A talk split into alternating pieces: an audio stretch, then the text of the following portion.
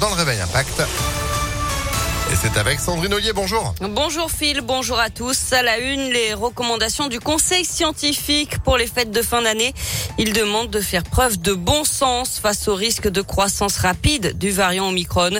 Éviter les grands rassemblements, utiliser le pass sanitaire et le masque. Pour les repas de Noël, limiter le nombre de participants, faire des tests antigéniques ou des autotests la veille et aérer régulièrement. Le Conseil scientifique recommande aussi de renforcer le télétravail, d'insister sur la vaccination des soignants et de dépister systématiquement les enfants à l'école.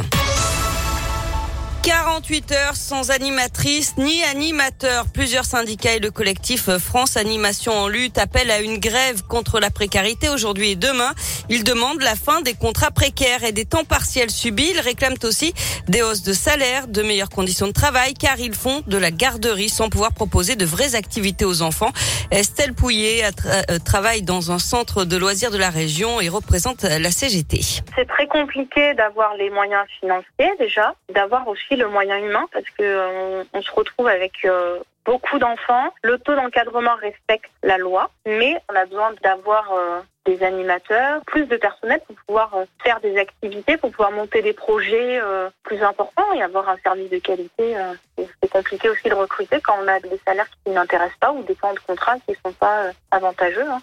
Et il y a des rassemblements aujourd'hui un peu partout dans la région. Une manifestation est également prévue demain devant le ministère de l'Éducation. Une grève aussi à la SNCF. Le trafic TER a été très perturbé hier autour de Lyon. Nouvelle journée de mobilisation prévue vendredi.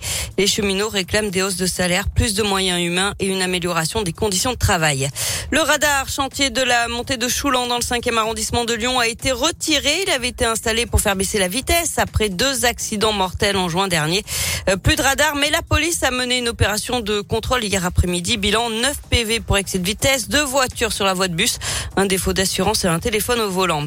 Nouvelle opération de vaccination au centre Lapardieu à partir de demain jusqu'au 8 janvier. Jusqu'à 750 injections par jour avec du Moderna. Attention, c'est donc réservé aux plus de 30 ans. Et puis en bref, Lyon va récupérer 750 000 euros de taxes de séjour récoltées par la plateforme de location saisonnière Airbnb.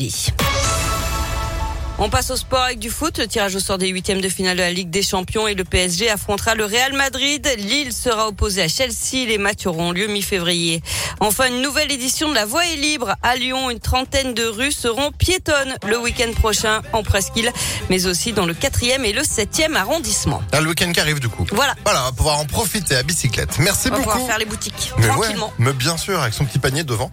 Bon, on est limité en taille de cadeau pour le coup. L'écran plat, ça rentre pas dedans. Peut-être que l'appareil photo numérique et encore pas sûr. C'est dans quelques minutes sur Impact FM. Merci Sandrine. L'info continue sur notre site internet et vous de retour à 8h. À tout à l'heure. Allez, 7h34. Météolion.net